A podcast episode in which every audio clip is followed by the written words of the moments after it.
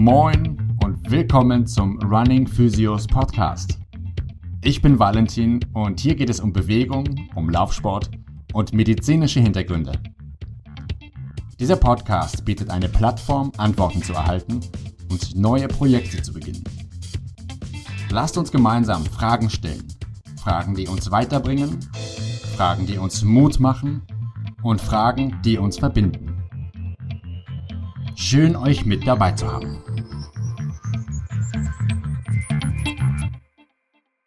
Lieber Karl, du bist Psychologe und systemischer Therapeut. Zuallererst mal schön, dass du dir Zeit genommen hast. Vielen Dank dafür. Und ich möchte heute mit dir nochmal über das Thema Depression sprechen im weitesten Sinne und würde dich an dieser Stelle einmal bitten, stell dich doch bitte selbst nochmal ganz kurz vor und erklär mir und unseren Hörern mal, was die systemische Therapie eigentlich bedeutet. Vielen Dank für die Einladung. Mm, mein Name ist Karl Michaelis. Ich bin Psychologe und systemischer Therapeut. Ich erkläre gleich einmal, was systemische Therapie so aus meiner Sicht bedeutet. Ich arbeite bei Wendepunkt und da in einem Fachbereich, das ist die Hamburger Beratungsstelle für äh, sexuell auffällige Minderjährige und junge Erwachsene, wobei wir mittlerweile auch mit älteren Erwachsenen arbeiten. Das heißt, wir machen arbeiten mit den Leuten, die sexuelle Übergriffe begangen haben, von bis, also von Beleidigung bis zu dem, was man sich so aus der Bildzeitung reinziehen kann. Das heißt, ich habe mit jungen Menschen, also Jugendlichen zu tun, zum Teil fast noch Kindern und auch mit ja, Rentnern und zum Teil auch mit TäterInnen, also mit Täterinnen und mit TäterInnen, also das heißt alle über alle Geschlechter hinweg und über alle Altersstufen hinweg. Zusätzlich zu der Lohnarbeit hier bei Wendepunkt arbeite ich auch frei, in freier Praxis, das heißt ich mache Beratung und therapeutische Arbeit mit Klienten und Klientinnen, die sich so bei mir melden. Jetzt einmal zur systemischer Therapie. Was bedeutet das eigentlich? Also ich habe systemisch integrative Therapie gelernt. Das ist erstmal eine wissenschaftlich anerkannte therapeutische Arbeitsform, das so der Psychotherapie mittlerweile gleichgestellt. Also zum Beispiel die Techniker Krankenkasse finanziert das auch. Und es gibt mittlerweile auch systemische Ausbildungen, die durch die Psychotherapeutenkammer anerkannt sind. So einen habe ich nicht gemacht. Mhm. Dafür war ich zu früh dran. Das kommt jetzt erst, also es kommen noch Studiengänge in der Richtung. Das Interessante an der systemischen Therapie ist, dass, dass wir nicht nur auf das Individuum gucken, sondern eben auch schauen, was das Umfeld macht und was bedeutet es sozusagen in der Familie groß geworden zu sein oder in dem Konstrukt von Menschen, in dem man halt groß geworden ist. Das heißt auch, ich begreife mein Gegenüber, also den Klienten oder die Klientin als jemanden, der oder die ja Expertin für sich selbst ist. Das heißt, ich habe erstmal keine keine Ideen oder ich habe auch kein kein Wissen darüber oder keine Hypothesen, die ich zurückhalte über das, was los ist, sondern das weiß die Person selbst am besten. Und ich bin eigentlich eher dafür da, Fragen zu stellen, um Informationen zu generieren, neue Informationen, die die Person vielleicht über sich selbst vorbewusst hat, aber eben noch nicht sich bewusst gemacht hat oder noch nicht in Zusammenhang gestellt hat. Also zum Beispiel könnte man dann mit so etwas arbeiten wie, okay, in welchem Verhältnis stehen wir denn miteinander? Ist die Frage von einer Person in einer Paarbeziehung oder in einer Eltern-Kind-Beziehung oder in einer freundschaftlichen Beziehung. Und dann erzählt mein Gegenüber, also die Klientin, erzählt etwas darüber, was da los ist. Und dann frage ich, um, um so den Perspektivwechsel herbeizuführen, frage ich, okay, was könnte denn ihr Gegenüber jetzt darüber denken? Ohne dass das Gegenüber präsent ist, sondern das holen wir sozusagen hierher imaginär. Und dann sagt die Person natürlich meistens, ja, weiß ich ja nicht. Woher soll ich das ja wissen? Und dann geht es darum, dass meine Klientin dann oder mein Klient dann einfach eine Annahme darüber bildet, was sie denken könnte. Einfach um mal zu gucken, okay, was ist da für eine Erwartung daran, was die andere Person erwartet. Also eine Erwartungserwartung. Das heißt, es wird so ein bisschen, bisschen komplex. Das erzähle ich den Klienten aber nicht, sondern ich frage einfach nur, was können die denken und dann weiß ich nicht, ja, dann überlegen sie mal, ah ja, das könnte das und das sein, ah, okay, das könnte das und das sein. Und dann, was die Person dann gewinnt für sich, ist sozusagen so ein Wechselspiel zwischen innen und außen. Und das ist oft wichtig, um zu begreifen, wie das eigene Verhalten auch auf andere wirkt. Oder wie auch das Verhalten der anderen auf mich wirkt. Also das ist natürlich auch immer eine wichtige Frage. Okay, um nochmal kurz oder um jetzt mal auf das Thema Depression zu sprechen zu kommen, ist die Frage, was für einen Einfluss hat eine Depression oder eine depressive Episode oder, oder so ein Gefühl auf das Verhalten eines Menschen und vor allen Dingen auch auf, auf das sportliche oder auf das Bewegungsgeschehen eines Menschen? Erstmal würde ich sagen, würde ich mit dem Wort Depression vorsichtig umgehen. Ich würde erstmal schauen, wenn eine Person zu mir kommt und sagt, okay, ich fühle mich sehr oft sehr müde oder antriebslos oder ich bin irgendwie an manchen Stellen sehr, sehr traurig. Das würde ich jetzt erstmal so als deren Wirklichkeitskonstruktion so stehen lassen und sagen, ah, okay, und dann erstmal beschreiben lassen, was da dann los ist und was vielleicht auch körperlich erlebt wird. Das heißt, diese, diese Zuschreibung von, dass es, du bist jetzt depressiv oder sie haben jetzt eine Depression oder sie haben eine depressive Episode, ja, das kann praktisch sein. Also, weil dann es irgendwie erklärbar wird, was da los ist. In manchen Fällen. In anderen Fällen kann es auch so sein, dass erstmal es einfach eine Traurigkeit ist und das vielleicht auch damit in Umgang gefunden werden kann. Ohne dass gleich sozusagen so ein, eine Art Störung ja, konstruiert wird oder so, so, so benannt wird als Störung, sondern erst, erstmal ist ja so eine Traurigkeit auch ein Umgang mit etwas, was erlebt worden ist.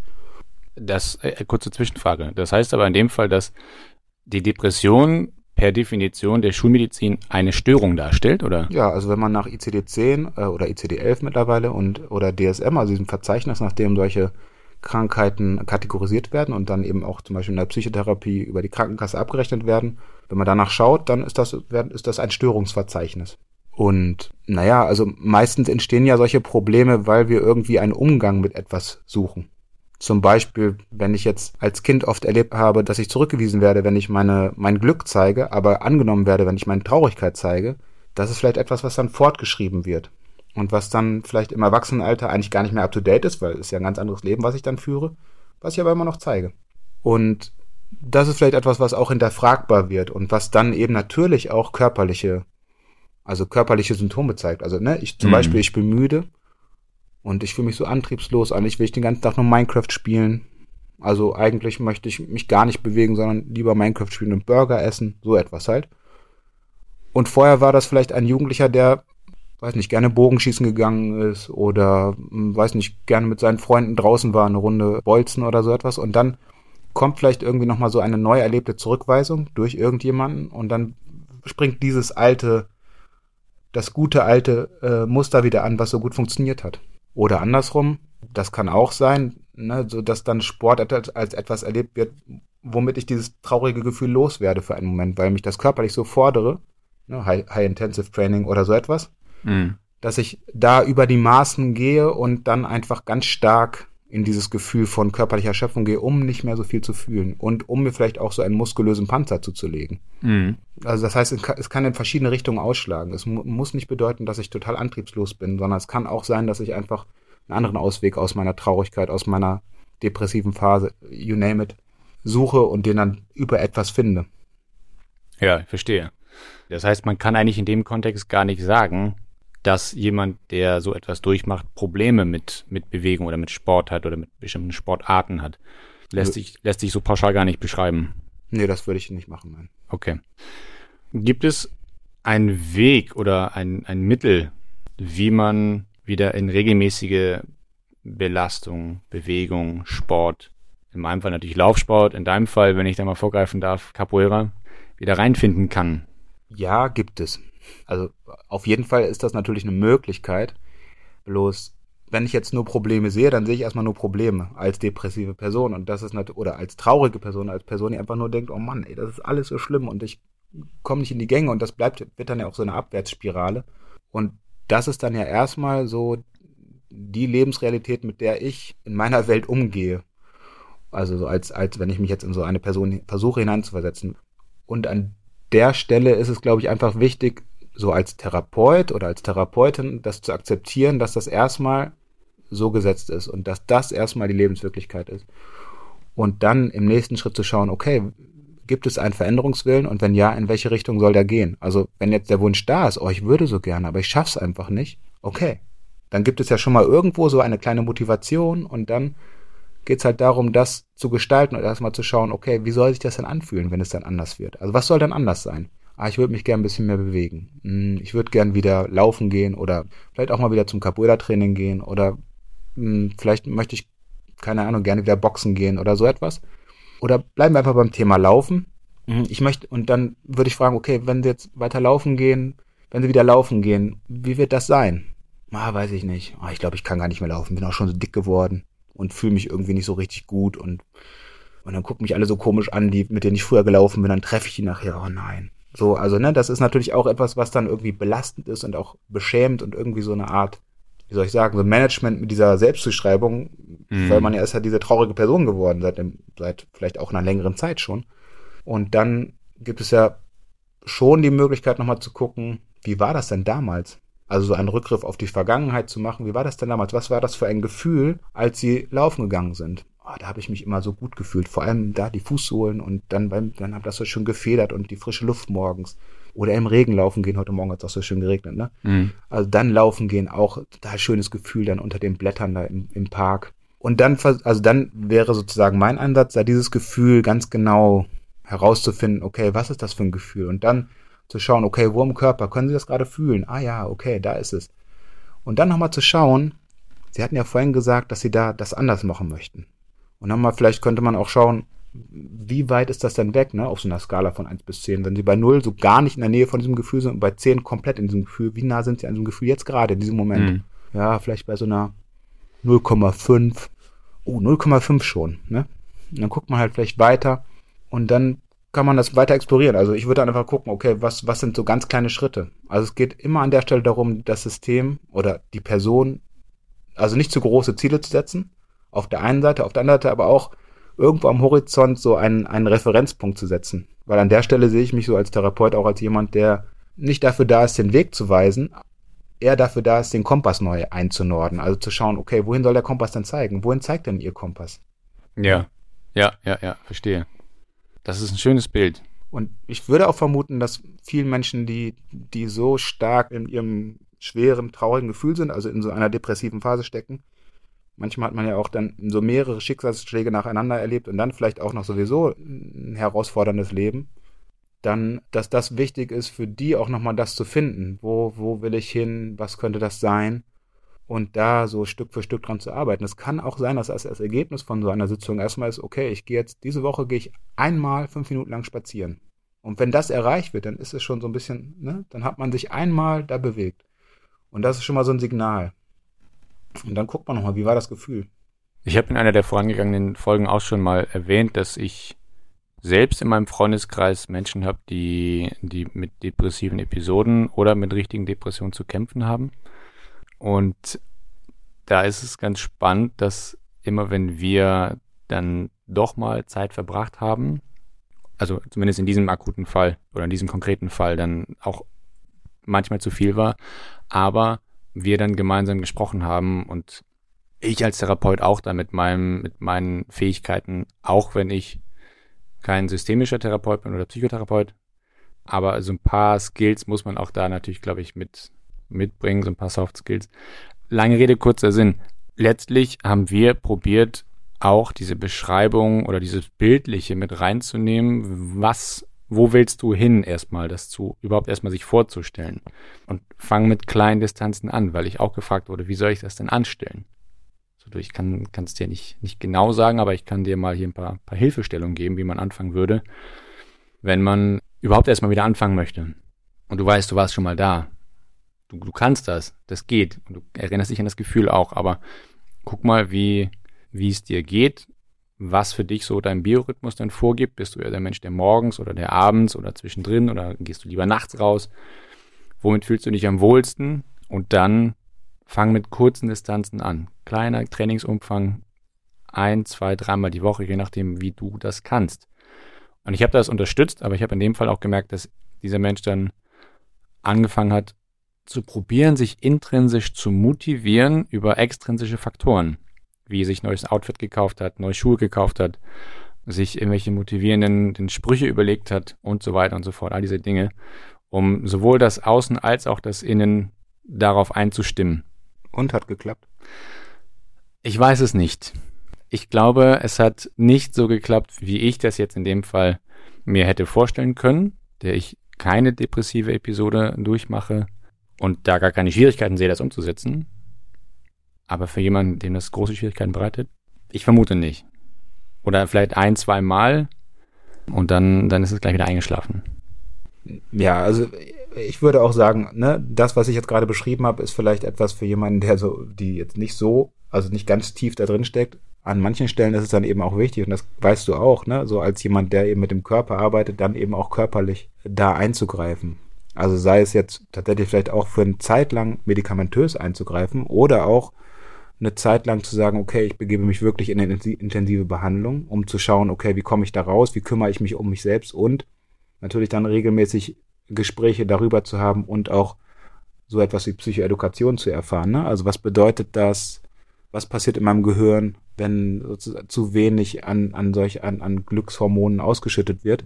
Was bedeutet das, wenn ich die ganze Zeit drin bleibe und keine Sonnenstrahlen abkriege oder nur schlechtes Essen esse? Was macht das mit dir, mit mir? Wobei das natürlich dann auch wieder so sein kann, dass dann so ein Schuldgefühl für sich selbst aufkommt und das wieder verstärkt. Und deshalb ist natürlich wichtig, da möglicherweise sogar in eine klinische Behandlung zu gehen, so ein bisschen engmaschiger quasi betreut zu werden. An der anderen Stelle, also, ne, ich glaube, extrinsische Motivation über, okay, ich gehe eine Runde shoppen und kaufe mir ein schickes neues Outfit und äh, mache das, das ist ja erstmal ein gutes Zeichen. So, okay, ich, immerhin hat sich die Person bewegt. Und da dann die Erwartung nicht zu hoch zu schrauben, ist vielleicht auch ein Trick. Ich also wenn ich jetzt sozusagen systemisch drauf gucken würde, so an deiner Stelle, da würde ich nicht sagen, geh mal ein, zwei, dreimal die Woche laufen, sondern würde fragen, okay, wie oft stellst du das dann vor? Was wäre dann so eine gute, gute Anzahl an, an Tagen pro Woche, wo du laufen gehst? Und was wäre eine gute Zeit? Also wirklich immer so offene Fragen stellen und zu schauen, was ist da los, wo geht's hin? Und das wäre etwas, was du auch Angehörigen empfehlen würdest?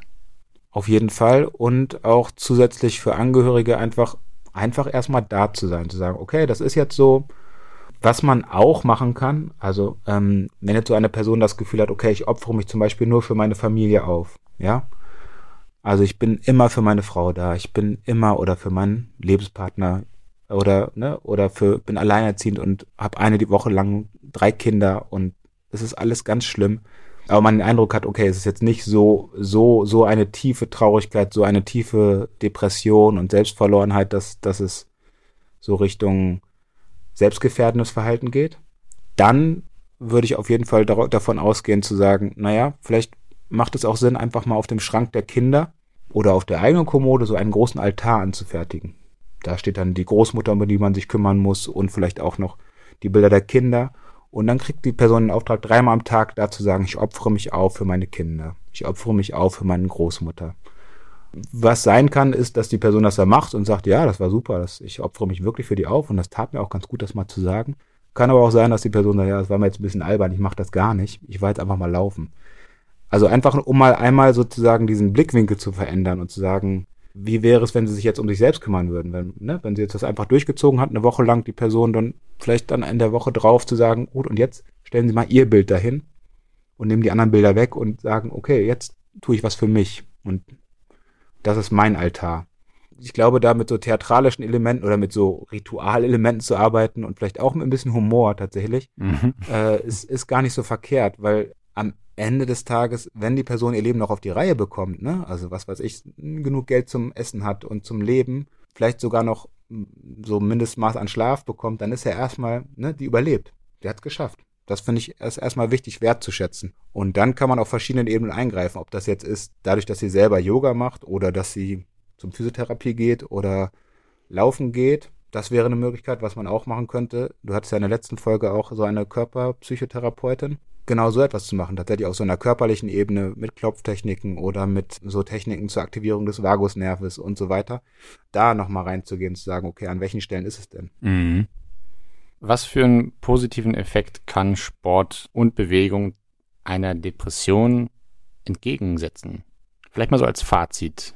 Also ich mache ja selber Capoeira Angola und das ist ja, auf der einen Seite ist das so ein Sport, wo man so in der Gruppe agiert, und auf der anderen Seite ist es sehr individuell, weil ja schon so ein, auch so ein Zweierkontakt ist und in irgendeiner Form eine Kampfkunst. Und da forme ich mich am Gegenüber und bekomme sozusagen durch mein Gegenüber Feedback darüber, wie ich mich verhalte. Und wenn ich jetzt überlege, was das als positiven Effekt haben kann auf meine oder auf die Traurigkeit einer Person, auf die Depression einer Person, ist, glaube ich, erstmal überhaupt der Kontakt und so in Resonanz gehen mit anderen erstmal etwas, etwas, was, was wieder neue Bilder aktiviert, würde ich sagen. Also, äh, um jetzt die Spiegelneuronen zu sagen, also, ne, aber die Spiegelneuronen müssten irgendwie aktiviert werden, um, damit ich merke, wer ich bin. Also, dass ich merke, okay, ich bin da und ich werde gesehen und möglicherweise werde ich sogar angelacht. Und wenn man dann auf der, also auf der, das war ja die soziale Ebene, und wenn ich jetzt auf der körperlichen Ebene schaue, natürlich kommt dadurch mein ganzer Körper wieder in Schwung und ich komme in Bewegung und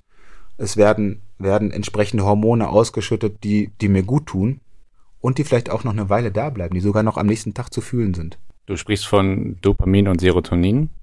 Richtig. Und das ist ja etwas Neues, wenn ich am nächsten Tag aufwache und merke, oh, irgendwie ist das Licht heute heller. Also, Karl, ich finde es tatsächlich sehr schön treffend, was du gesagt hast, jetzt auch zum, zum Fazit, zum Abschluss. Und Karl, ich möchte mich ganz herzlich bei dir bedanken für deine Ausführungen. Das ist sehr spannend. Und in der nächsten Folge geht es dann nochmal tiefer in die Details. Da wird es dann nämlich um sogenanntes mentales Training gehen, beziehungsweise was passiert im Gehirn. Unter anderem bei depressiven Geschichten, was passiert unter anderem bei einem Runners High zum Beispiel. Ich hoffe, dass jetzt der ein oder andere da was mitnehmen kann. Wenn man dich erreichen möchte, Karl, wie kann man das tun? Per E-Mail. Okay, ich werde die E-Mail-Adresse in den Show Notes unten mit verlinken und dann äh, schreibt Karl, ist ein guter Typ, lohnt sich. Vielen Dank, Valentin, für die Einladung. Sehr gerne. Und schöne Grüße, viel Spaß beim Hören. Wenn euch diese Folge gefallen hat, dann teilt diese Folge und lasst mir ein Like da. Wenn ihr Fragen habt oder wollt, dass ich auch zu einem eurer Themen mal eine Folge mache, dann schreibt mir gerne auf Instagram, Facebook oder per E-Mail. Die Links dazu findet ihr ganz unten in den Show Notes. So, wir hören uns wie gewohnt in zwei Wochen wieder. Weitere Informationen zur Physiotherapiepraxis Running Physios und diesem Podcast findet ihr auf Instagram, Facebook und unter Running Physios Podcast auf allen gängigen Streaming-Seiten. Bis dahin, bleibt in Bewegung und lasst es euch gut gehen. Euer Running Physio Valentin.